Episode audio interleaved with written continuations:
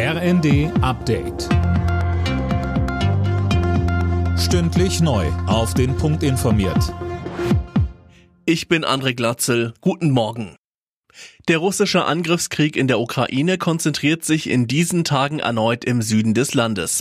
Der ukrainische Präsident Zelensky spricht mit Blick auf den Donbass von Völkermord. Imme Kasten. Ja, in seiner nächtlichen Videobotschaft sagt Zelensky, die russischen Truppen wollen die Städte in Schutt und Asche legen. All das, einschließlich der Verschleppung unserer Menschen und der Massentötung von Zivilisten, sei eine offensichtliche Politik des Völkermordes, die von Russland betrieben wird.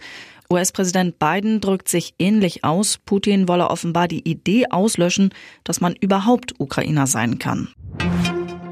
Drei Tage nach dem Schulmassaker mit 21 Toten in einer Kleinstadt in Texas startet in dem Bundesstaat heute das Jahrestreffen der mächtigen US-Waffenlobby NRA.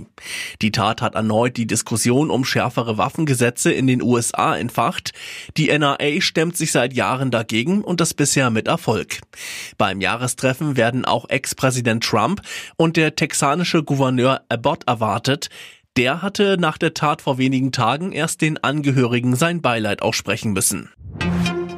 Zweiter und letzter Tag des G7 Umwelt-, Energie- und Klimaministertreffens in Berlin.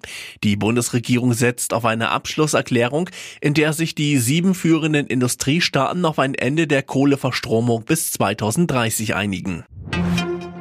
Trauer bei Fans und Weggefährten der Kultband Deepish Mode. Keyboarder Andy Fletcher ist tot. Das teilte die Band bei Twitter mit. Fletcher wurde 60 Jahre alt.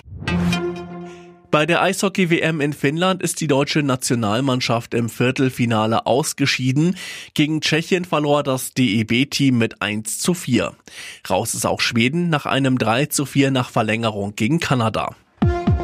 Alle Nachrichten auf rnd.de